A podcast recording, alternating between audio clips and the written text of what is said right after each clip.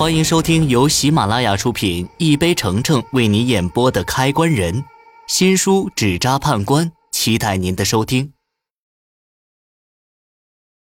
第十一集，用你的血肉皮肤做料子，你觉得怎么样啊？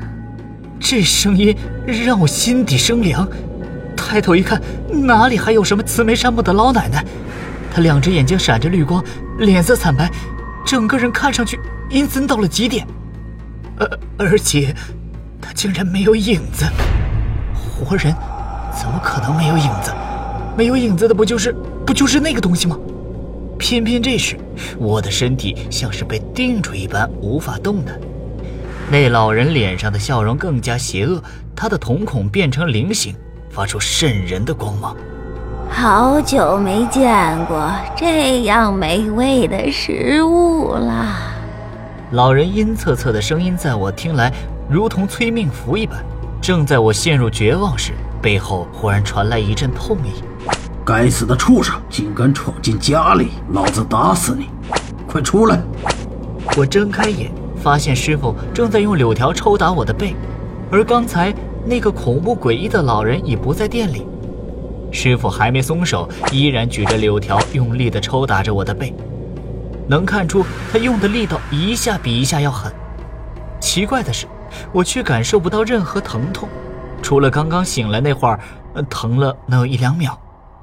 现在能感受到的是，只有皮肤跟柳条接触时的摩擦感。不知道被师傅打了多少下后，他终于收起了柳条。嗖的一下，我感到一个冰凉滑腻的东西从我身上窜出去。我下意识地扭头一看，是一条有手臂粗的黑蛇。那蛇爬行的速度飞快，不一会儿就消失在了店里。这蛇什么时候跑到我身上的？我压根儿没有察觉到身上多了一条这么样的东西。这样想着，一股寒意从脚底升起。要是说这些神秘恐怖的东西想要害你，还真的是神不知鬼不觉的。银行这碗饭比我想象的还要更加危险。师傅，刚才那东西是什么呀？师傅见我一脸后怕的样子，先是安慰了我几句，然后才解释起来：那东西叫孤煞，就是一些孤魂野鬼，靠吸食人的精气活着。他被我赶跑过一次，就不敢回来了。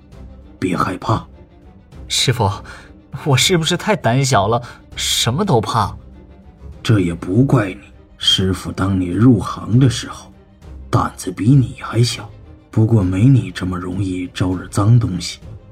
毕竟，你天生就是吃这碗饭的。啊，这样的话，我还是第一次听说。他指着我半瞎的眼睛解释起来：“你那只眼睛是阴阳眼，天生通阴。那些孤魂野鬼趁你办事后，沾了阴气，会找上你也不奇怪。这也是我当时会收你做徒弟的原因。旁人可没你这等天赋。原来我在这行上竟然有天赋，在旁人眼里，我一向是个没用的废物。”长这么大还是第一次有人肯定我，对此我那些担忧的情绪少了许多。师傅站起身，走到了一个破旧的柜子那里，翻出用黄皮纸做的书递给我。银行里各有各的派系，这书是咱老祖宗传下来的札记，里面记载着各种规矩，还有一些驱魔辟邪的方法，好好看看，将来。会派上用场。